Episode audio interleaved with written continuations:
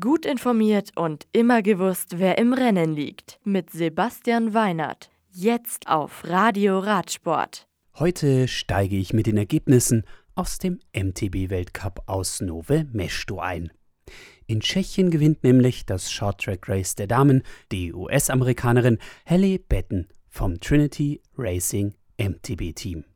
Luana Lecomte von Massey Bikes wird Zweite.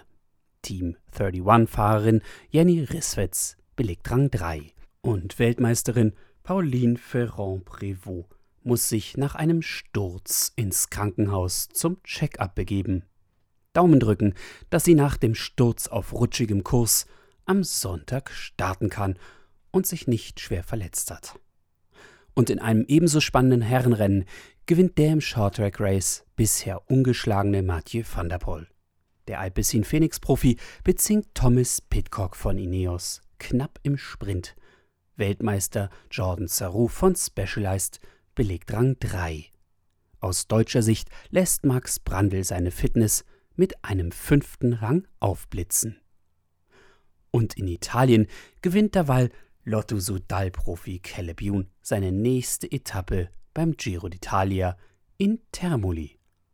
Etappenzweiter auf dem flachen siebten Teilstück ist Israels Startup Nation Profi Davide Cimulai vor Tim Mellier von Alpecin Phoenix.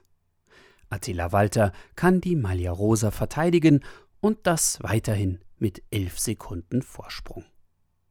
Am Samstag wartet die achte Etappe auf die Profis. Von Foggia über 170 Kilometer ins Etappenziel Guardia San Framondi stehen den Fahrern drei Berge im Weg. Und die Zielgerade ist wieder ansteigend und damit besonders kraftzehrend. Bei der Ungarn-Rundfahrt ist Phil Bauhaus erneut siegreich. Der Köbeker Assos-Profi setzt sich im Ziel in Tata nach drei Stunden und 17 Minuten gegen Mike Tönnissen von Jimbo Visma und Fred Wright von Bahrain Victorious durch. Die vorletzte Etappe ist mit 202 Kilometern die Königsetappe der noch bis zum Sonntag andauernden Rundfahrt. Unterwegs wartet auf die Fahrer neben einer Bergwertung bei Kilometer 131,5 auch eine Bergankunft auf fast 1100 Metern Höhe.